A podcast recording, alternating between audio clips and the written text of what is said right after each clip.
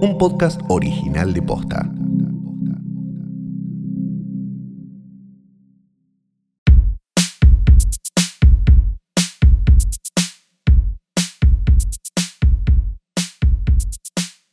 Buenos días, buenas tardes, buenas noches o lo que sea que coincida con esto, que es un nuevo episodio de Trasnoche.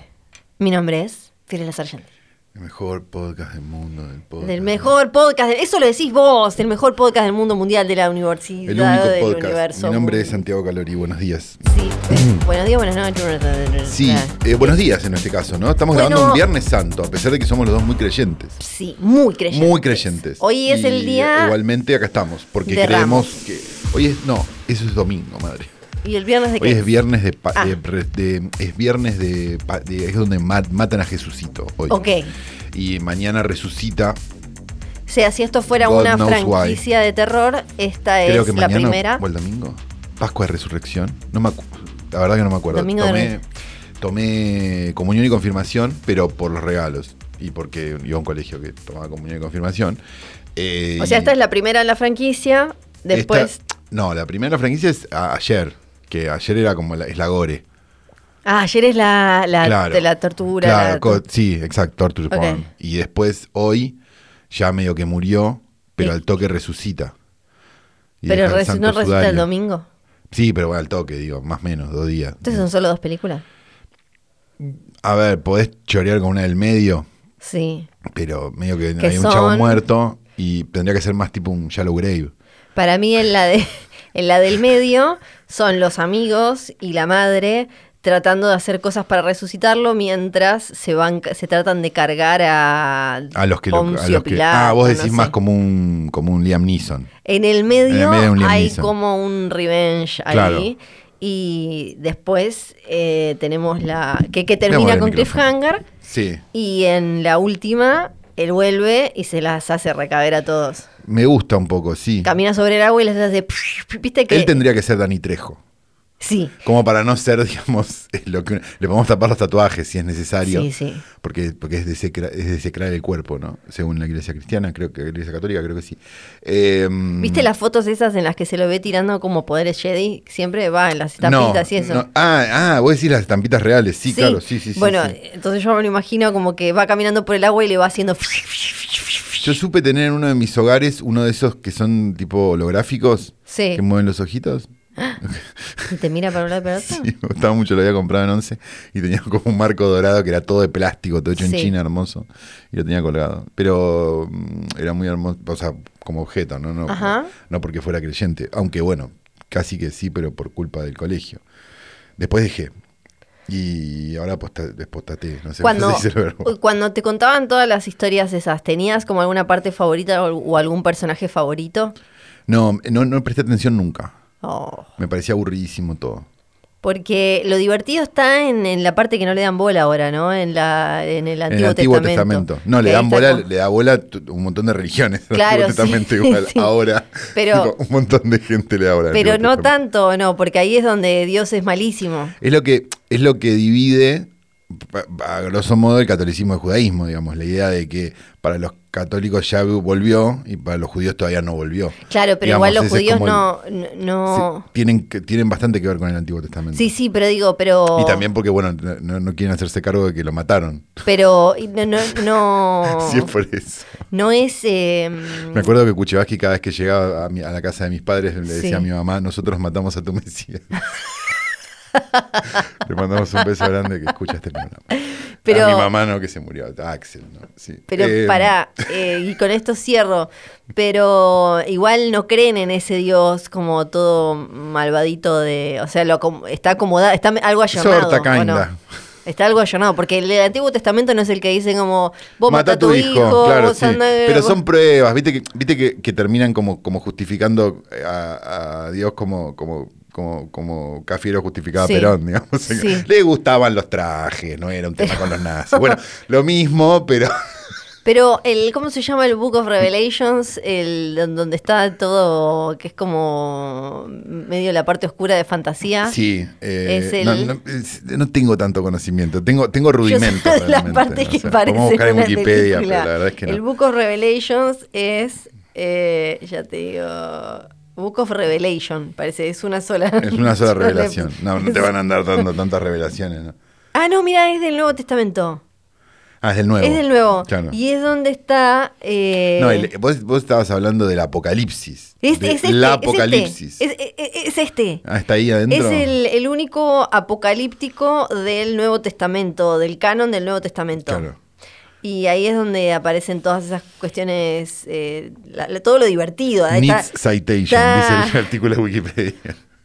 Está un dragón de siete cabezas, la serpiente, la Sí. bestia, la se- Second Coming of Jesus. Me estás contando el Snyder sí. Quiero todo eso. Bueno, Pero nadie hizo eh, Biblia la película. No, no la hicieron porque, porque se pueden poner gente en contra, porque imagínate si la hacen como, como debería ser. Entonces las películas bíblicas en general eran de Cecil B. de Mil sí. o las de Sefirelli, que Pero eran a mí me... re- em, Las de Cecil B. estaban buenas, pero las de, las de Lo- bola los diez mandamientos es espectacular No, porque, bueno. porque parece mitología griega. O sea, Claro. para mí que yo consumía mitología griega y no me enseñaron nada de, de catolicismo Claro.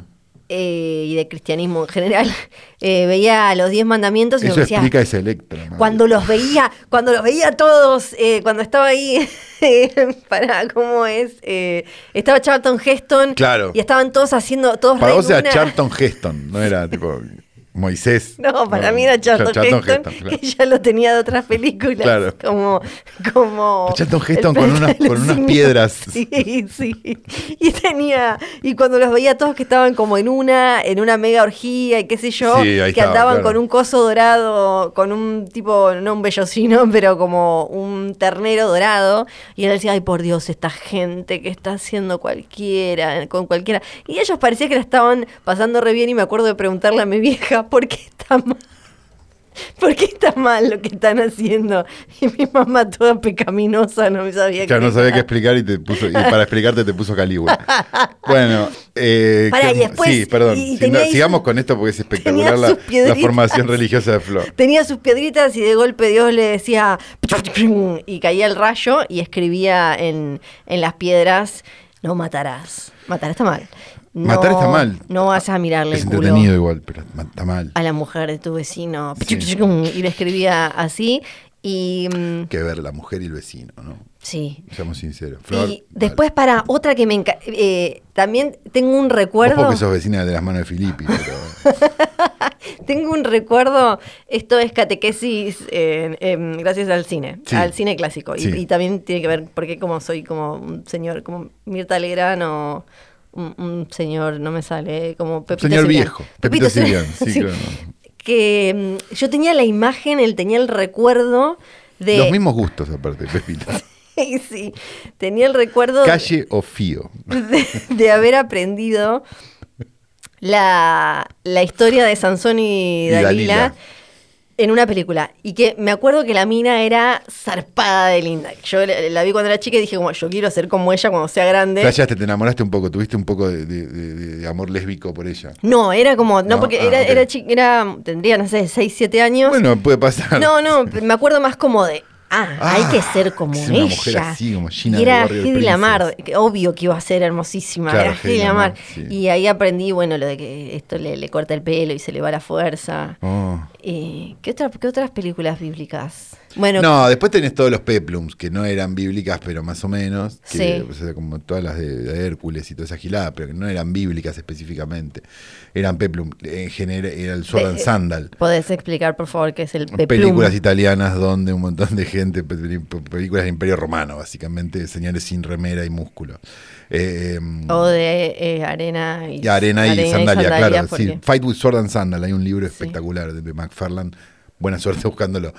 Eh, pero, pero este, es un mundo maravilloso, Hércules, Machiste, todas esas películas imposibles que había 50 de cada una, se hacían 20 por año, claro, tenían como el escenario y eran todas iguales, ¿no? Sí. Básicamente era como la de Godzilla, pero con romanos. Este, Eran muy buenas. que después tuvo un revival con, no sé, Troya, no sé, como, no Troya, la otra, eh, ¿cómo se llamaba? El Gladiador, tú sabes. Claro, después, sí, más tarde el otro hizo Noé. con- Claro, bueno. Pero malísimas, aburridísimas. Aburridísimas. Igual, imagínate, ahora lo entiendo y lo pienso, Charlton Heston, que era como él. eh, en, hoy, ¿quién sería Charlton Heston? Eh, la mote. No, alguien de. Mark Wahlberg, ponele. No, porque Mark Wahlberg eh, se arrepentiría. Y- pero y, si ya- hay algo que, ahora hizo, algo hablar. que hizo Charlton Heston fue no arrepentirse, No arrepentirse nunca. nada. Pero ponele Mark, Wahl- Mark Wahlberg, ¿no? Que tiene un poco de prestigio, popularidad, Sí. es rudo. Y de golpe le dicen como vas a ser de Moisés. Y es como... Sí. Moisés. Y es como todo eh, espectacular. Eh, Lo veo más tipo a Christian Bale haciendo de Moisés. Él Como ya tipo hizo- envejeciendo para ser Moisés. Pero para él hizo en, ¿Él hizo una de esas? No sé. en la de Ridley Scott. Ah, es verdad. eh, si no me acuerdo mal, hizo de Moisés. Claro, mira, justo. Eh, sí, dame un segundo. Eh, ¿Vos la viste esa? No me acuerdo cuál es la de Ridley Scott.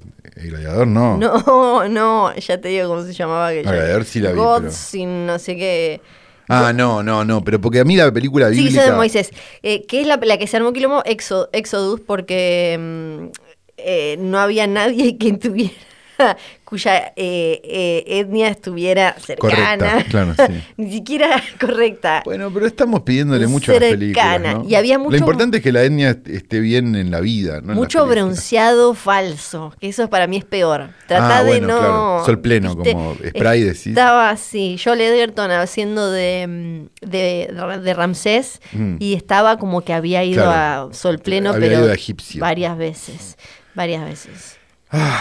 Bueno, Bueno, es un capitulazo, ¿eh? sí. La verdad que sí. Ahora me dieron ganas de ir a ver eh, lo- los Diez Mandamientos y. Eso sirve también porque, porque nos regaló quizás el Peplum y, y el, y el Sword and Sandal, o como quieran llamarlo, lo llamó- eh, nos dio quizás el mejor chiste de la historia del cine, que es, este no me puedo acordar el nombre, el de Misión Imposible, la original, ¿no? Diciéndole al nene en, en ¿Y dónde está el piloto? ¿Alguna vez viste películas de romanos? Ah, Es un momento hermoso. Ah, ok, ok, ok, ok. Ok. Bueno, Bien. tenemos mucha coyuntura. Mucha coyuntura. Esto no era coyuntura, esto era así No. freestyle. Para empezar, nos llegó mucho esta, eh, sí, sí, esta noticia diciendo, chicos, el Papa los está atacando. Ya que Ah. y, ahora sí escucha esta apertura Sí. ni hablar. Sí, bueno. Porque el Papa Esta apertura no Francisco- fue, no fue hecha porque el Papa nos esté atacando. No, sí. no. El Papa Francisco habló de coprofilia y no de manera positiva, sino de manera peyorativa. ¿Por qué? Porque le dijo a los periodistas, básicamente, que em, consumía, que, que consumir noticias falsas era como comer heces. Pero, ¿y los coprófagos? Y para mí es una falta de respeto para claro, los, eso iba a decir, porque es como que, ¿y los coprófagos qué? ¿No tienen derecho? Lo que le, lo que dijo es eh, ustedes están- comen, come mierdas, les dijo. Claro. Come mierdas, son una manga de come mierdas. ¿A los periodistas? Entiendo que sí. ¿O a los que consumen esas noticias falsas? Creo que a los periodistas por repetir noticias falsas. Bueno, él está hace dos mil años diciendo que resucitó un chabón. Sí, O sea que si es por eso. dijo él. No hay que caer sin O ofender. sea, la Biblia es la fake news más, más, más Sí. vieja del mundo. si De verdad. No hay que. No te, no te Lo que pasa es que, vio no, lo que pasa es que vio, vio, vio, vio su negocio Sí, sí. No, peligrar. O sea, es como que estaba abriendo, no sé, ponele, por poner Sí. un ejemplo así totalmente random, un coso de empanadas y enfrente le ponen otro coso de empanadas. Sí. Fue medio como una situación así, ¿no? Ahora quiero la Biblia como si fuera Arrested Development, Claro. con Ron Howard diciendo no he didn't. Y Claro. Cosas así. Exacto. Bueno, dijo, no hay que caer sin ofender, por favor. No quería ofender a, A los coprófagos. en la Porque debe haber curas coprófagos. me- en la enfermedad de la coprofilia, que es buscar siempre comunicar el escándalo, comunicar las cosas feas, Ajá. aunque sean... Dice coprofagia, me parece, no es coprofilia. Eh, para mí sí, pero no, No, pero ah, pará, porque me parece que puede haber una diferencia entre, no lo sé. en palabras de Flavio Azaro, pararla de pechito y. En, eh, o- en con- otras y- traducciones dice coprofagia. No, pero pará, pará, pará. Po- Porque me parece que la diferencia entre filifagia Sí. es que Ah. pararla de pechito o, O- o- o- tomarte, el, claro. tomarte el, el serenito. Yo.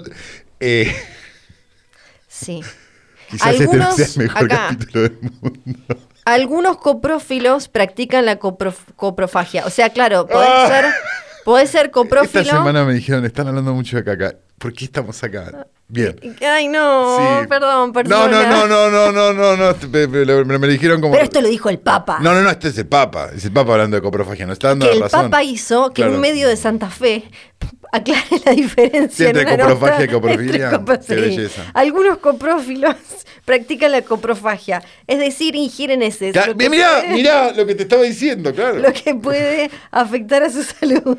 Y Sí, sí, sí está la posibilidad. Y, y sí. Eh, eh, no, no sé si es bueno, porque claro... ¿Le están explican el brown shower? Ahí. ¿Qué es la coprofilia? Están todos con eso. Qué belleza. Es una, dice, de acuerdo con el diccionario de la Real Academia Española, la palabra define la atracción sexual fetichista por los excrementos. Claro. Es una parafilia, perversión sexual. Consiste en conseguir excitación sexual a base de olfatear, saborear e ingerir excrementos. Además, consiste en la atracción por oler, saborear, tocar o ver el acto de defecar como un medio de excitación sexual y placer. Claro, bueno, contaba la leyenda que un famosísimo locutor que todavía vive le gustaba sentarse debajo de una mesa de vidrio en el living de su casa y ver cómo alguien, bueno, Ok, ok, bueno, el Papa le mandamos un beso entonces que se la agarró con nosotros, que no le No es bebé nada. Sanso, por favor. No, no, ay, cada vez que me olvide de Porque decís contestarle- famosísimo locutor y es la única persona que pienso y no estaba hablando de él. Pero No, ni- debe estar riendo en este momento sabiendo quién es la persona. Me mandó un tuit a ver si yo me llamaba Fiorella por las muñecas, pero no, las muñecas. La muñeca es después que vos. Sí, me regalaron muñecas Obvio. Fiorella. En- hubo una época en la que había muchas cosas de marca Fiorella y me las regalaban. Sí, hay una perfumería acá cerca. de hecho. Sí, también es verdad. Es verdad, por eh, Villorquiza. Correcto. Después, otra cosa que también nos mandaron mucho, Nicolas Cage en Reddit haciendo un ama, eh, que fue una cosa Ama, amo. de lo más, pero el chabón es una candidez, una calidez, una lucidez Y sí, espectacular. es un genio, nos tenemos que dar cuenta de Es eso un de una vez por todas. Una cosa que venimos bregando hace años en este podcast. Exacto. Es. Habló, contestó todo. eh, la, la parte, estoy tratando de buscar la parte donde habla de su actuación y de Sí. cómo eligió sus estilos de actuación, cómo elige el estilo de actuación y todo. Habló de que tiene, que se siente muy bendecido por tener un grupo de entusiastas que lo siguen en todo.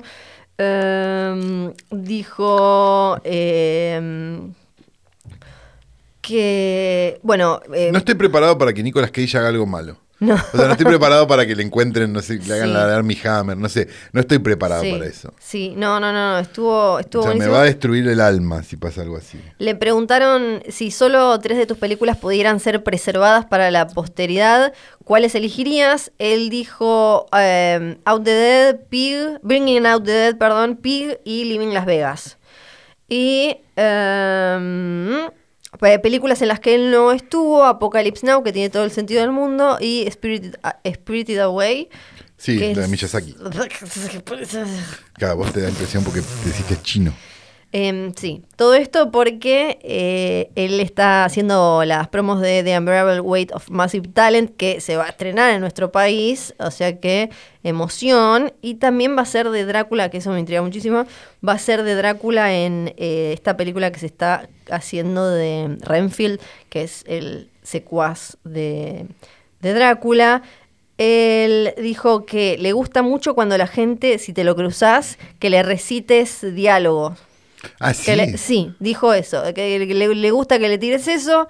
Dijo que... mm, eh, esto no nos importa acá. Ok, vos, vos, vos editalo, vos editalo eh, directamente. Sí, sí. Eh, después dijo ah, que, que- que le gustaría trabajar con Nolan, ¿no? Haría Face Off 2. Oh, No haría National Treasure 3, tampoco va a tener nada que ver con la serie. Su rol más complicado fue este, dice, el de hacer de sí mismo para Massive Talent. Y mm, mm, mm, él explicó que para él su mejor actuación es eh, en Pig y que eh, le encantó hacerla, que estaba eh, interesado en ese momento en volver a hacer algo, un estilo, lo que acá eh, Santiago Calori, la primera vez que lo mencionó me parece que fue en 2016. el Y año este de podcast es así, ¿viste? Que eh, para Pig Antes de quiso- que existía este podcast, lo mencioné. No, 2000, ah, cierto. Empezó en 2017, Siempre me olvido. pasa nada. Sí, Eso es por el capítulo de la bruja. Sí, Mi bueno, cabeza claro, lo sí, el capítulo de la acomodó. bruja lo acomodó en 2016. Pero no, pero no demos datos, no demos datos que la gente lo sigue buscando. Eh, que volver a un estilo eh, naturalista, más como tranquilo, más, eh, más, más abajo de, de actuación, ya que venía de hacer lo que él dice more operatic performance styles, o sea, estilo- películas que requerían de un Sí, estilo un estilo de... más operático, como más. Exacto. ¿Cómo se llama? Extravaganza. Eh, sí, claro, eh, no naturalista. Exacto. Es dijo. lo que venimos diciendo desde 2017. La película es como una especie de poema o canción folk, dice, y eh, mi personaje estaba con todo ese dolor encima y esa, eh, ese aislamiento autoimpuesto y, y pensaba, dice, en lo que pasamos en 2020-2021 y todos los sentimientos que podían llegar a ser parecidos, así que me, con- me- me, conecté con, con eso, con lo que, que estábamos experimentando, así, y es una de mis películas favoritas, probablemente mi mejor trabajo. Qué dijo. Y que le gustaría trabajar con Ari Aster y, Y con sí, Eggers. y claro, con Eggers, así claro, que sí, queremos, pa, claro. queremos. De ahí Sí. nos vamos a... eh, Granizo se supone que fue una de las películas Más vista de la historia de la humanidad, En todo el mundo. contabilizando que la gente solo hizo ¡bong! En, en Netflix como persona vivo y vio la película, ¿no? Nosotros vamos a decir que Hemos colaborado. hemos colaborado. Somos cómplices de eso. Exacto, somos Sí. cómplices. La cantidad día- de mensajes que me llegaron de estoy viendo esta poronga por ustedes. Sí, sí. Algún día creo que vamos a pagar de, alguna manera el, No, la nosotros vida. al infierno ya no fuimos, ya no fuimos. Pues le hicimos ver Bañero ahí. 5 a la gente, La Casa en la Playa, la de. Nancy, esta, Sí, y esta encima era aburrida, loco. esta era aburrida. Hay que decir todo. para mí por eso nos van a venir a buscar por esta, porque Eh, es aburrida. Sí, puede ser. Tenemos, esta tiene ya mm, eh, unos días, creo, No. pero no podemos no mencionarla. John Penn, viste, Ah, cuando arrancó la invasión me- me de... cuando arrancó la invasión de Rusia a Ucrania, Sí, él estaba. Él justo, estaba. ¿Por qué él Porque parece fue, que- fue con Vice que cubren la guerra, pero solo cuando empieza. Él, él parece que ya venía con Zelensky supuestamente Medio de amigocho. mejor, sí. Claro, y estaba ¿Ya lo hablamos esto? ¿Qué? Que si es mufa. él. Porque él era amigocho de, del Chapo Guzmán y lo agarraron. Sí, la verdad. Es verdad. Amigo de Zelensky. Habían tenido unas conversaciones por Zoom, unas no sé qué, le dijo, che, Habría que a ver si a-". era amigo de la economía argentina. ¿no? Bueno, Calu. O sea, una pata acá tuvo. ah, ¿verdad? Bueno, pero Calu es más uruguaya ya. Dignity ese. Dignity Rivero. Eh, vos- pero ella ya es más uruguaya, Puede es más de. José Ignacio, Puede ser. ciudadana del mundo de José Ignacio. Puede ser. Él estaba entonces en La banco Ucrania. a morir acá, Sí, no, la, parece una genia. la- vayan a escuchar por favor Sí, la entrevista sí, que le hicimos en nuestro día, es una genia. Una Eh, genia sí, sí, sí, es muy copada. Estaba en Ucrania. Claro. Hizo ahí como eh, su, eh, Su- sus sí. cosas. Dijo, uh, qué tremendo. Y se fue de Ucrania. Su misión solidaria. sí, Sí. se fue de Ucrania. Sí. Y de golpe de- dijo, che, debería volver a Ucrania. ¿Por Vos- qué? Vos me ¿Por estás qué? contando, perdón, porque este es el Sí, punto. Vos me estás contando. Sí, yo leí la noticia, estoy fascinado. La pregunta es la siguiente. Sí. Vos lo que me estás contando es el derrotero de Chiche Helblum. Sí, pero tiene un extra. Porque él dijo, No hay nada mejor que el derrotero de Chiche Helblum, perdóname, Sí. que fue que, que hizo que. Es que- mejor, No, es no, no, mejor. no, no. El derrotero de Chiche Helblum provocó la mejor placa de la historia de Crónica, que es Chiche acabó adentro. sí. Y no, no hay vuelta atrás. O sea, no, no, no hay forma de que esto Pero mejore. escúchame esto. Chiche escúchame se va a. Ucrania. Sí. Pide, dice, quiero ir a Ucrania. Ya lo contaste acá. Bueno, pero me ya lo parece contó, fascinante. abuelo. Ya lo contó. Pero no importa, porque es una noticia de Chichi, así que un abuelo puede contar una noticia de un abuelo. Me parece fascinante, perdón. Opaca a John Penn, perdónenme. El abuelo. ¿Si Sí. querés contarla? No, ya la conté. La conté, ya la perfecto. conté.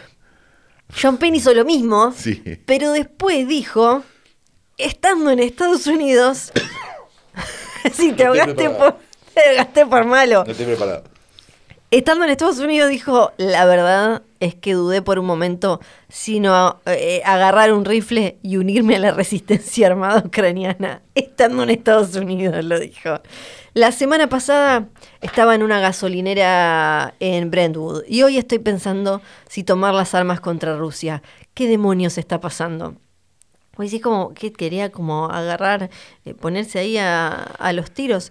Sí, eso es lo que dijo. Primero, dice, empezamos a charlar con eh, Zelensky de hacer un posible documental en su país, que no iba a ser sobre la guerra, porque la guerra todavía no estaba. No, claro. Eh, tuvimos muchos intercambios y yo estuve ahí durante la invasión, desde el primer día, dice. La, única razón posible por la que me habría quedado más tiempo en Ucrania la última vez había sido que cogiera un rifle. Yo Claro. creo que está medio... No, es español, sí, se robaron, Sí, se sí, robaron sí. la noticia de España. Eso. No, no, estoy leyendo la de una página española. Ah, ok, ok. No, si no era que se la habían robado. No, no, no. Probablemente... y Johnny estas- coge un fusil. Estas partes son espectaculares. Él está diciendo entonces, Sí, si voy me a unirme a la resistencia. Sí, claro. Me- Él está haciendo, él está haciendo la de storytelling, Sí. la de, la de nosotros somos sobrevivientes del holocausto, pero Sí. el abuelo vino en el 30. Bueno, pero si se hubiera quedado. No, digo, está haciendo esa. Sí. Sí, perfecto. Él dice, si yo me quedaba en Ucrania, agarraba, agarraba un rifle. Y sí. Pero Probablemente anda. empeora. Probablemente sin chaleco antibalas. Claro.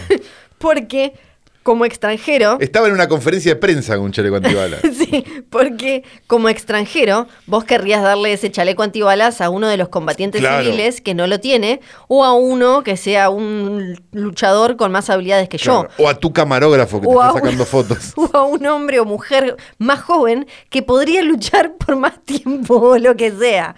Por mi posición, mi postura en la vida, no puedo hacer eso. Claro. Pero si estuviste en Ucrania, luchar, agarrar las armas, tiene que cruzarte por la mente. Y vos pensás, ¿qué siglo es este? Qué boludo. pensás.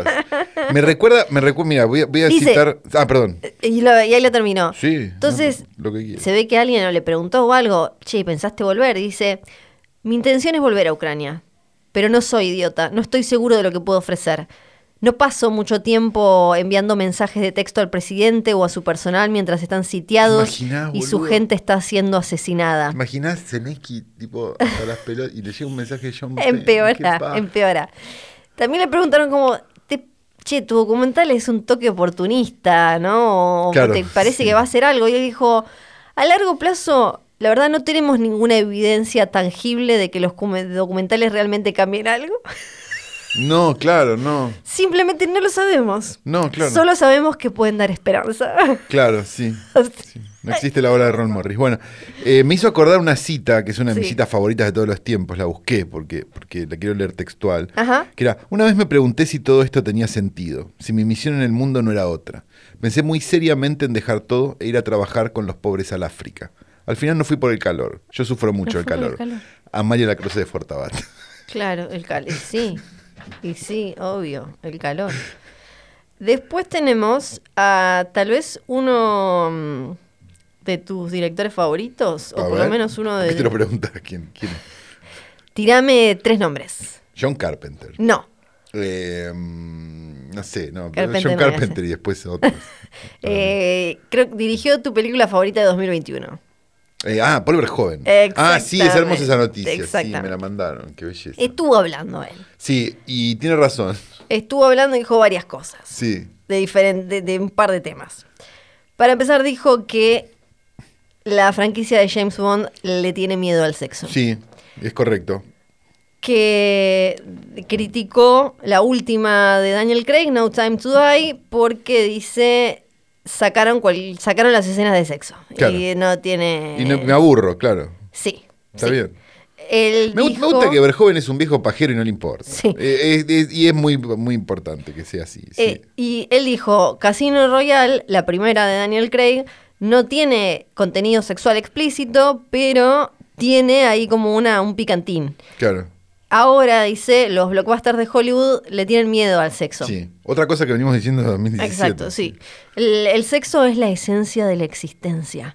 Siempre hubo sexo en Bond, dice. No, no mostraban una teta, pero había sexo. Sí, claro, claro. Sí, sí, sí, sí. Obviamente, sí. Eh, No era el más deconstruido. Sí, estamos Sí. todos de acuerdo. Son películas de los 60 también. Digo, Deberíamos Ujú. ponerlo en la ecuación. Dice mm, eh, también... Porque si no, a ver, si no es posible Ajá. una película de Bond, no debería haber más películas de Bond y punto.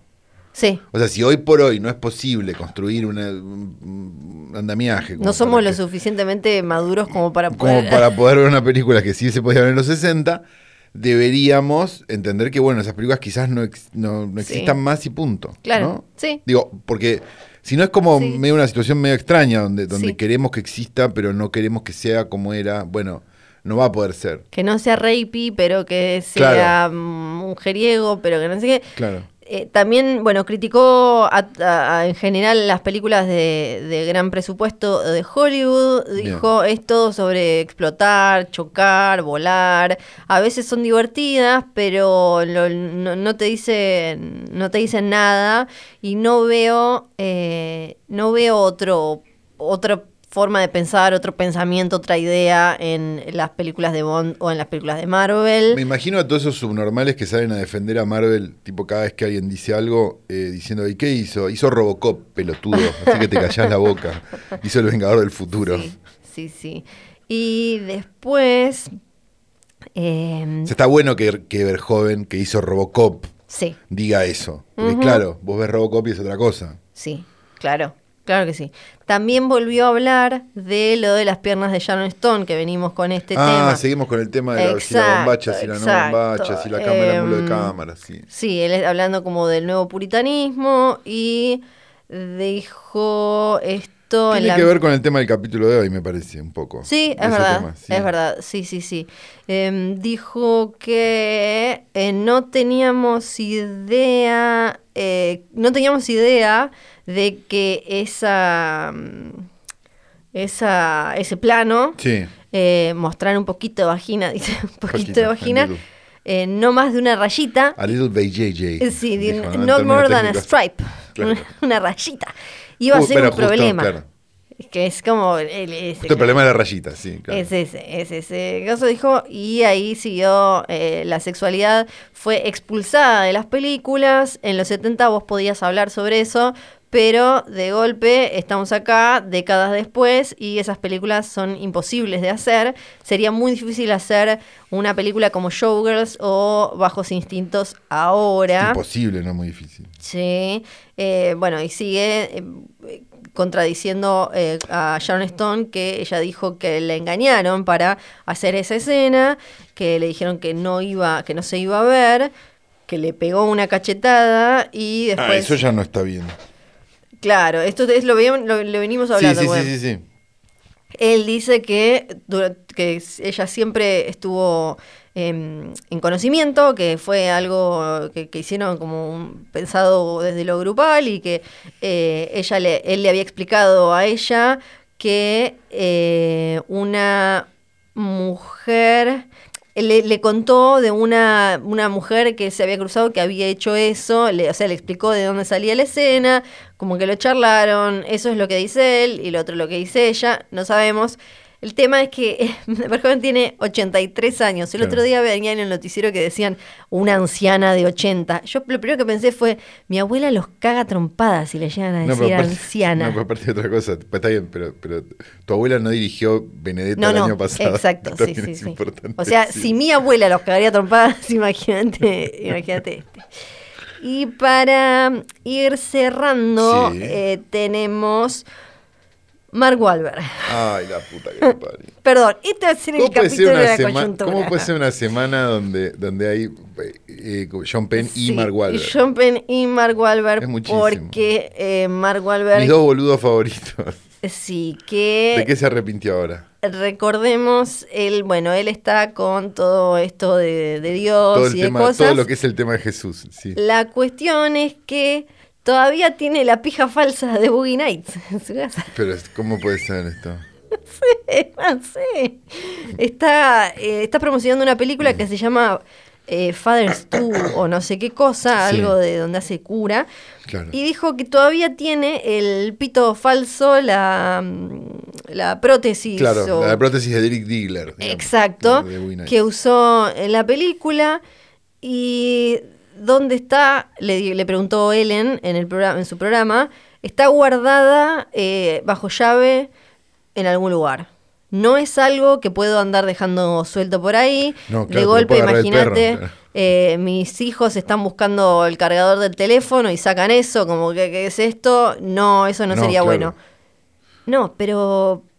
Y le preguntaron Claro, si... pero ¿cuál es el apego a eso si él, eh, si él de- niega prácticamente la película? Claro, tiene hijos de 18, 12, 16 y 13. Medio que saben ya Y le es preguntó a ver si alguno había visto seguro. Boogie Nights y dijo, creo que mi hija sí, pero no lo habló conmigo, supongo que la más grande, no, no lo habló conmigo, gracias a Dios, me hizo zafar de esa. Ah, La tiene gorda. es un pelotudo. O sea, le odia, pero... Odia, pero, no, pero sabe que Sí. es la única película buena que hizo. Sí, y ahora Junto con Three Kings de, del Dice- también cancelado David Sí. Russell. Sí. Sí, dice que cree que este es un nuevo capítulo en su carrera, hacer cosas con sustancia que puedan ayudar a la gente, que quiere enfocarse en hacer más de eso. Eh, ¿cu- ¿Hace cuánto hizo TED?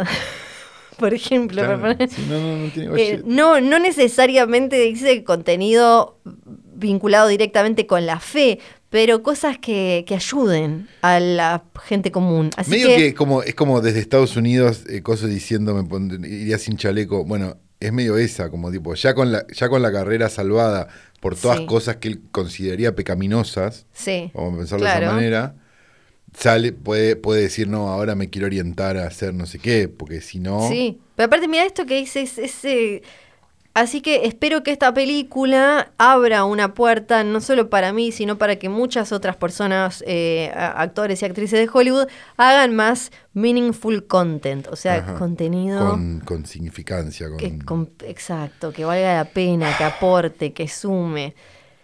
Beso para Mark. Wahlberg.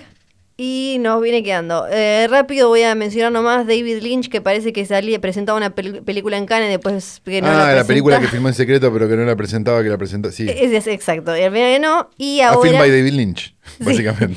y ahora Santiago Calori va a hablar del Inca.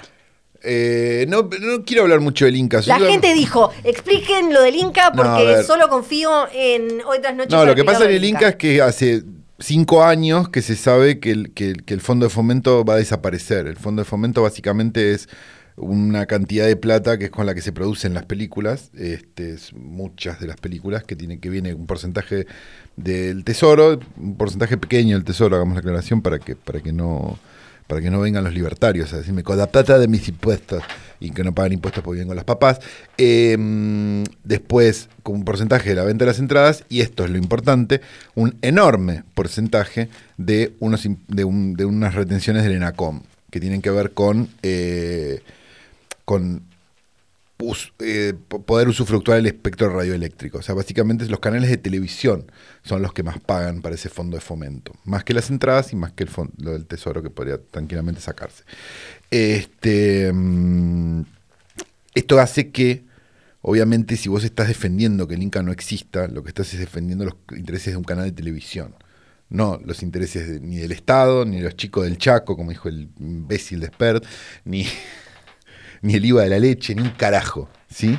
Esa es la parte que tienen que entender. Entonces, ¿quién se puede quejar de esto? Y los canales de televisión, que evidentemente se quejaron y por eso en 2017 se firmó esa ley. Vuelvo a repetir, en 2017 se firmó esa ley. ¿Cuándo se preocuparon los productores? ¿En 2022? Cuando la plata se estaba terminando y mientras tanto la siguieron tirando un pozo como si no pasara nada. Digo, o sea, digamos, es mi silla.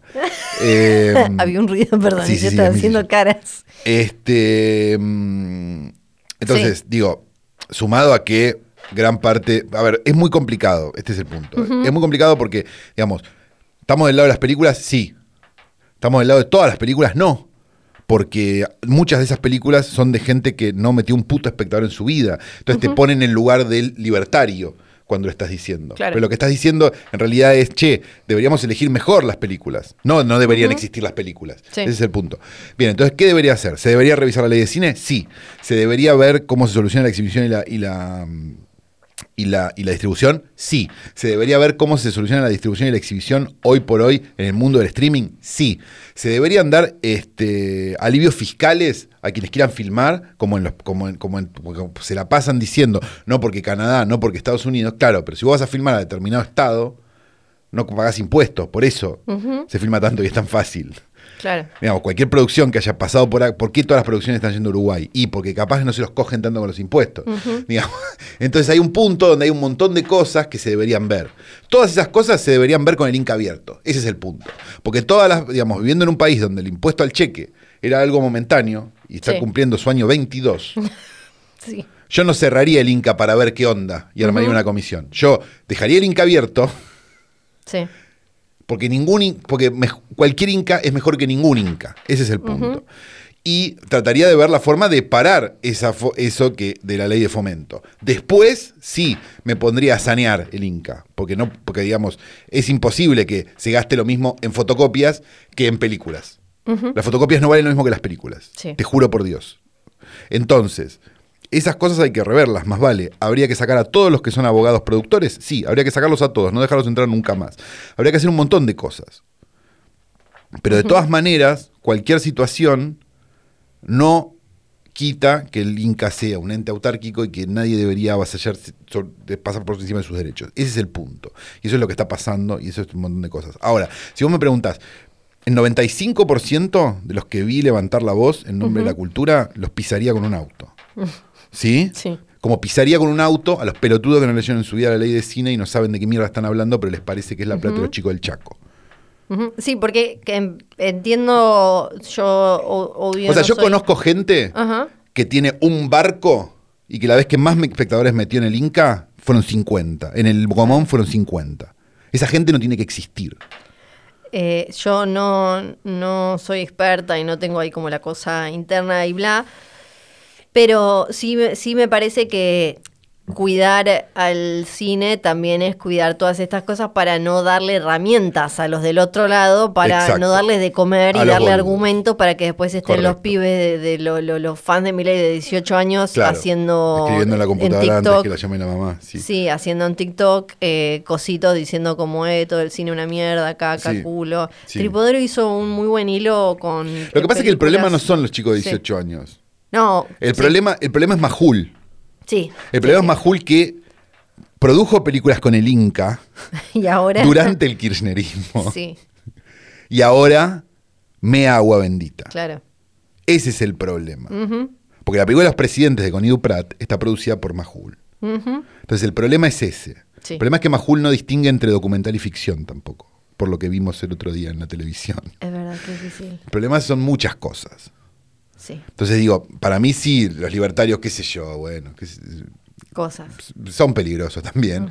Digo, pero es mucho más peligroso que alguien que no sé qué vaya y opine sin tener la más puta idea de nada.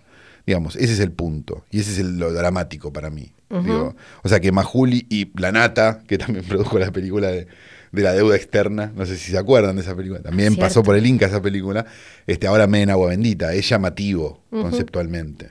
Sí, Más si le miras la ficha técnica a, las peli- a ambas películas. sí lo es. Pero bueno, no, no soy yo. Vayan ustedes y averigüen. Este, Vayan y ven. Nada, es, es- es mucho peor que Cristina Agüero saque plata del Inca, sí, claro. Sí, claro. Debería existir Cristina Agüero, no. Sí. Pero existe y hay un montón de Cristinas Agüeros dentro del Inca. Ese es el gran problema. Pero, aún así, deberíamos ver la forma de sacar a Cristina Agüero, o digo, por poner un nombre, digo, un nombre que ustedes conozcan, digamos, porque la hemos, hemos tratado el tema acá, eh, y no, no hacer desaparecer toda una estructura porque existen estas cosas adentro.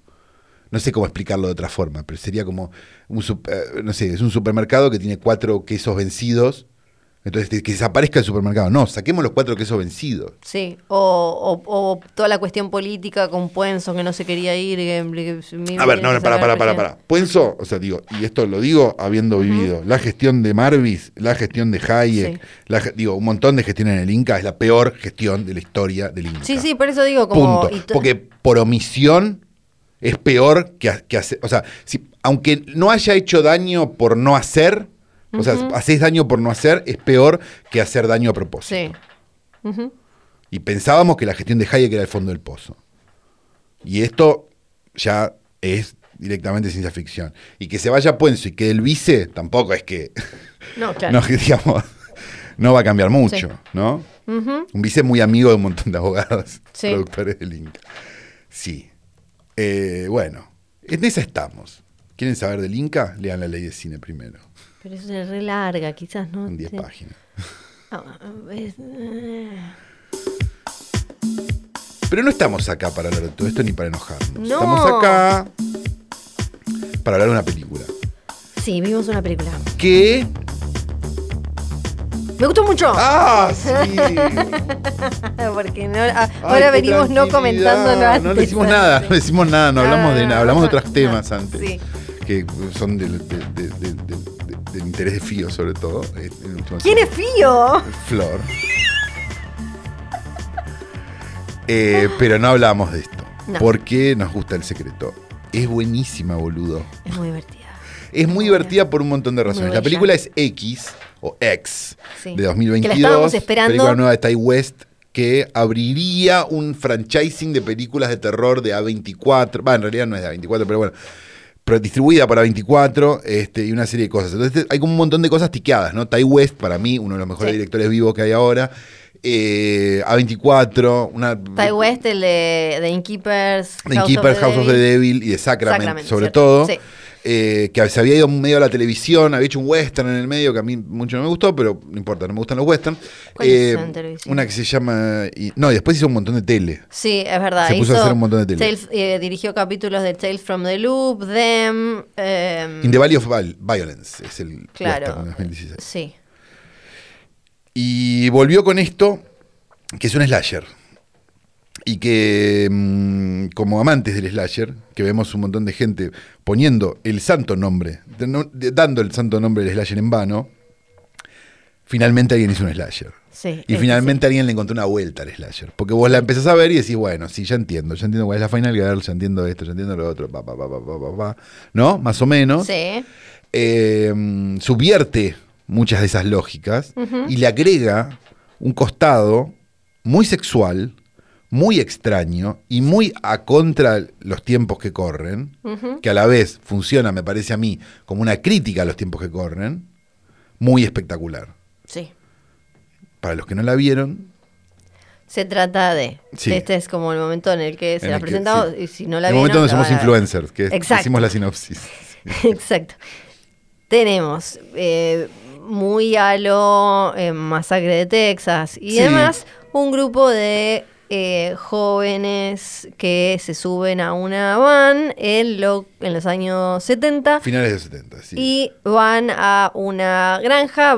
Lo que nos damos cuenta, un rancho, es que alquilaron la, una, una casa como de huéspedes de- eh, en un rancho de unos viejos y van a hacer una película porno ahí sin avisarle a los viejos, que son dos, un matrimonio muy, muy, muy Muy, decrépito. muy, muy decrépito.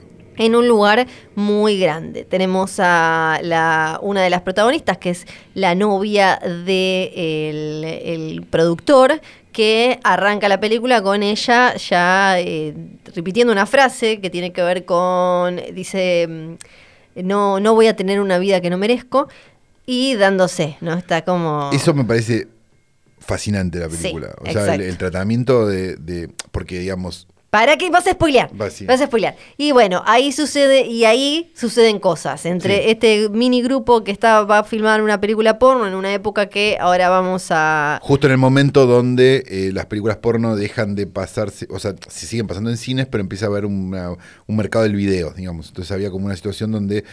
eh, podía haber una segunda explosión del porno. El porno venía funcionando desde el 73 más o menos, más o menos, digo, garganta profunda, digamos, sería 72-73. Este, a partir de ahí, digamos, estamos hablando de siete años después, con lo cual la novedad ya no era una novedad, la novedad era el video en realidad en ese momento. Claro, es como una mezcla, quieren hacer medio como de porno chic, como Exacto. de una porno que sea más y explotándola gracias a el, el video, el, el mercado doméstico. El mercado doméstico del video, claro, con una especie de joven realizador que trata de hacer una película como Sí. un poco con unos encuadres y una serie de cosas. Exacto. Ahora ya vieron la película. Ah, ah, oh, spoilers. Spoiler, sí, varias cosas. La primera, me parece muy interesante lo que hace, que es construye un personaje. eh, o sea, primero se cagan las reglas del slasher. Digamos, la idea de los que cogen mueren, digamos, queda totalmente eliminada. Segundo, la Cuando hablamos de subvertir los, los, los tropos que le dicen, o Sí, la- sí, la- las, Es- este, esto, esto sí es. Sí, Esto sí. Sí, claro. ese Acá es sí. Podemos decir arquetipos en lugar de Sí, tropos porque me, me llevo los huevos en una carretilla decir tropo. Eh, el punto es que, o sea, el que coge muere, eh, no, no, no- no te metas en el Bueno, bosque, sí. no, digas voy a Sí. I'll be right back porque no voy a volver. Tantos en Scream, Ajá. digamos. Pero, pero, pero el punto es que, digamos, se condena la sexualidad siempre, digamos, el slasher es como un, es probablemente uno de los géneros más moralistas del- sobre la Tierra, digamos. Es como la idea de que los pecadores son castigados por, por un personaje este, casi...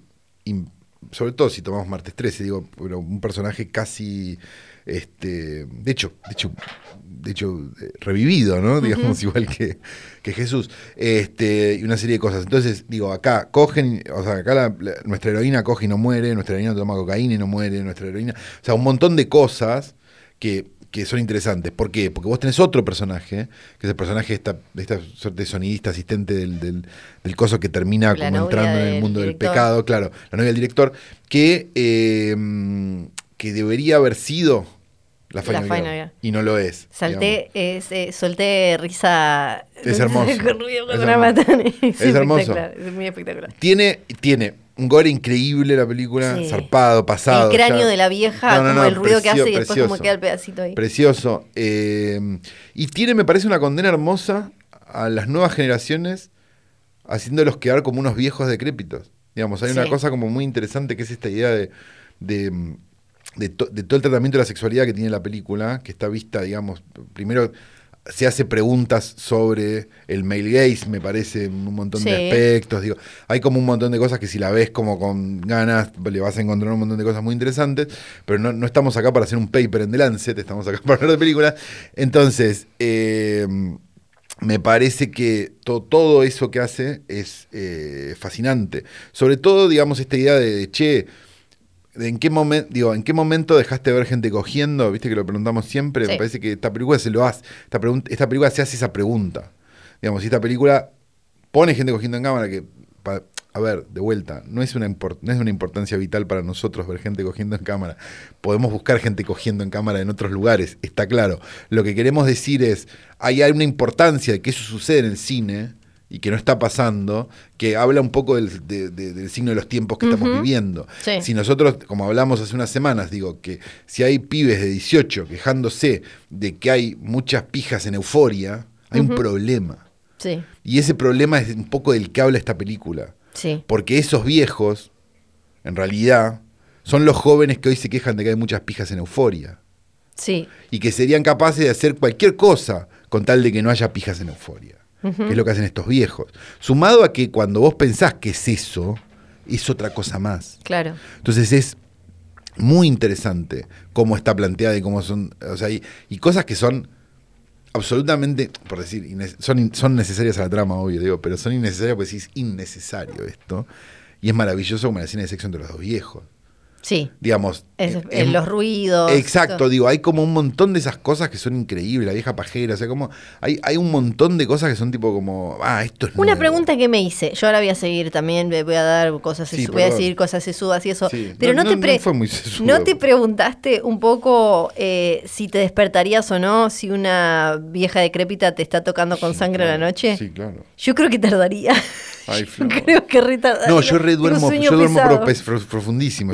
Puede- que retardarías Ay, también. Sí, puede ser. ¿Viste? Yo digo, ay, me despertaría y No, a mí me, pones una obra en construcción al lado y yo no me despierto, pero, pero, pero oh, Vos ya estaría todo, te- todo todo. tocado. Yo repensaba eso. cuando- ay, no. yo- Ay, no. Eh, hay un montón de cosas que me, me parecieron espectaculares de, de- de la película que tienen que ver con lo que vos decías. Esto de que los viejos lo que querían era coger y toda la historia de la vieja que, que tiene esto de... me- Pero no es, eh, perdón, Sí. no te quiero interrumpir, pero digo, ¿no es eso la historia del mundo? Gente Sí, que quiere coger y no coge y entonces le caga la vida al le resto. caga la vida al resto. Es Exacto, sí, sí. En este caso, eh, em, secuestrándolos y usándolos como, como chiches sexuales hasta cuando puedan. Y, y también la quiero saber más y aparentemente vamos a saber más porque... ¿Hay eh, una segunda viniendo? No, hay un... Hay como una precuela que se llama Pearl que hizo... Ah, que ya está en postproducción, por lo que vi Sí, en IMDb. eh, exacto. eh, es, es la, la- está coescrita por Mia Goth, que es eh, la Mia. Goth, que es la protagonista, que tiene esa cara espectacular, Espectacular. tan eh, particular que siempre ayuda mucho eh, en todas estas. Y que había que- estado en, en malas películas y finalmente está en una buena película. Sí, tiene, tiene algún par buenas igual, Sí. pero en general, pobre. Había sí. tenido mala suerte. Eh, que está ambientada en la segunda, en la Primera Guerra Mundial y que nos muestra el, a, a Pearl, a la vieja. eh, Ah, ¿quién es ese personaje? Exacto. Perfecto. Y, eh, y hay como una boarding house, un. ¿Cómo se llama? Una, de estas casas. una casa de, de- un orfanato, no, Sí, no es un orfanato. como es un- A ver cómo lo traduce Wikipedia. Voy a ver. Eh, ¿cómo si- ay, no te lo tradujo de puta. Pone boarding house español en Google. Sí, te- te- bueno. Te, traduce Google. Es que creo, viste, que son esas cosas que. No, no, no, no es exactamente lo mismo en ningún lado. En realidad es un boarding house debería ser lo que Como de pupilos. No, un- Pensión. pensión de, exacto, pensión estudiantil, eso es un boarding house. Pensión, exacto. Eh, val- vamos a ver esa historia y parece que la hicieron secretamente eh, mientras estaban, la hicieron back to back mientras... Con X. Exacto, con X y la veremos, no sé, en algún momento. Eh, bueno, y, y pensaba, y después me pareció que tenía mucho sentido cuando vi esto, cuando Pearl le dice a ella, eh, a vos te, ya vas a ver cómo te lo van a sacar o algo igual que como, me pasó a mí, que yo, yo de lo, viendo solo ex, lo que entiendo, tiene que ver también con la mujer, que es algo que, que aparece en, en la historia, la mujer como objeto sexual deseado que después se apaga, se marchita para la industria o Claro, para exacto, la... le- le- que pasa mucho en el porno, digo que pasa en meses, Y lo habíamos en la hablado vida. cuando vimos Pleasure, de hecho. Sí. Eh, y pasa en la, en la vida real, digo, y, en- Claro. no, y digo, y pasa en Hollywood, ¿no? Sí, Digo, Hollywood, ni hablar. claro. Ni hablar. Eh, to- toda esa parte me encantó. También... Y pasa, digo, acá, o sea, en una época era como, ¿dónde conseguís una actriz de 50? Sí. Que no esté, tipo, que parezca de 25, ¿no había? Sí. Muy difícil, claro. Sí. Después, el personaje, creo que mi personaje favorito es el de. Está Jenna Ortega, que la venimos viendo Sí, en todos Scream, lados. La última Scream. ¿o Y no? de la de Claro. Foo Fighters. La- sí, claro. Sí, y la de. Estuvo en The Babysitter. Sí, Y en Insidious 2. claro. Y mm, eh, Brittany Snow, que además canta la, eh, Landslide de. Landslide. Landslide. Landslide, Sí, sí, tú puedes. de Fleetwood Mac. Sí. Que ese momento es muy hermoso, donde está... La perdón, una cosa, la música es increíble. Sí. La aplicación de canciones a todo, tipo, es como, es bellísimo. eh, que viene ahí justo en la parte de la conversación sobre el sexo y sí, que, que- que también uno lo puede llegar a, unir a- a con... paralelizar con la historia de Fleetwood Mac. Sí, Sí, claro. esto, esto no lo habíamos hablado. Y, y, y todas las cuestiones que tuvieron, porque esa canción habla de, de la separación, parejas, cogerse entre ellos y demás. La historia de Y, Fleetwood Mac.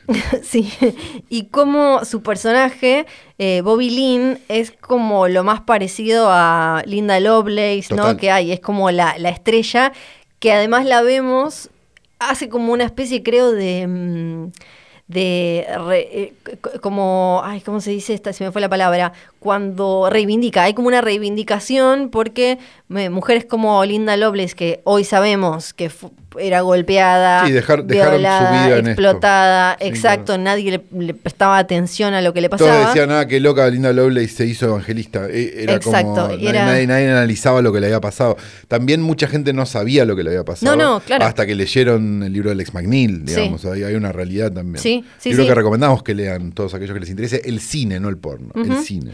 Y, y- y acá hay- creo que hay como una especie de reivindicación ya desde el momento en el que ella le dice al chabón, le tira dónde poner la cámara para que quede mejor, ¿no? Como, y también esto del, de lo- del male gaze que decías vos antes y de cómo ella la, la tiene clara y está como, tiene como otra postura, otro vínculo con el actor, otro... Bueno, y ha- hay algo muy interesante también en la película que es como un- que se convierte en un conflicto que no tiene nada que ver con que mueran o que no mueran o que nada, que es como esta idea de que la, la novia del director en un momento dice, che, yo quiero, digamos, Sí. y toda esa tensión que se Sí. genera y el drama que se genera en eso. Y que el chabón No es eso no esperable en puede- un slasher, es increíble. Sí, Digo, todo, todo el chabón puede hacer todo esto, pero ella no puede hacer no sé qué. Digamos, si hay algo como, como, como muy interesante de todo ese planteo de la película. Me parece como que es, es mucho más que. mm, Sí, porque va mucho más allá de, de la cuestión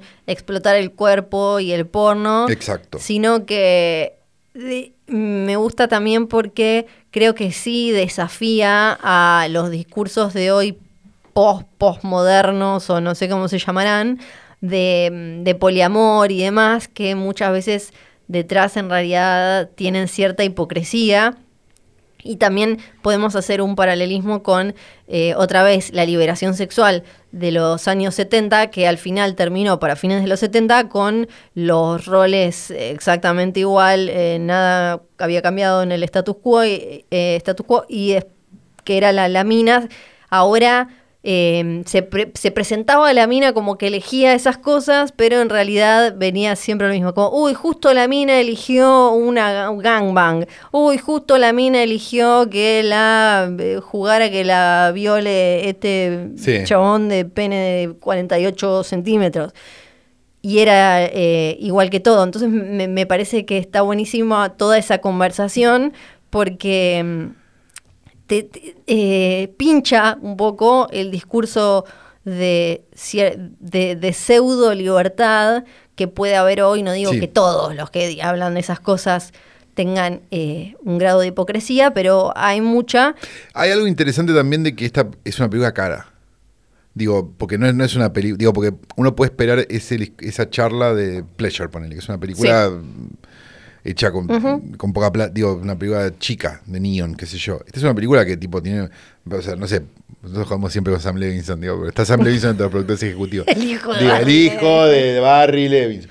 Pero el punto es, hay un montón de, de cosas que decís, che, si esto se está haciendo, obviamente, digo, no es una película carísima X, digo, pero es una película que decís, che, tiene, un- tiene una plataforma desde la cual lo está diciendo que dentro de las películas de terror está arriba de las películas de terror, digamos, está como entre las de arriba, Sí. estaría como una película de, no sé, de... de, de, de- ay, se me acaba de ir el nombre. El ¿Ty West? no, ¿Qué? no, no, no, digo, sería como una película del de Get Out, y no me sale el nombre Ah, del de Get Out. de Jordan Peele. De Jordan Peele, Sí. digo, como esas películas. Entonces es interesante que sería como una película muy cara de otro género en el cual le ponen más plata, si querés verlo de alguna manera. Entonces que esta película esté haciendo todos estos planteos y esté hablando de todo esto es súper importante.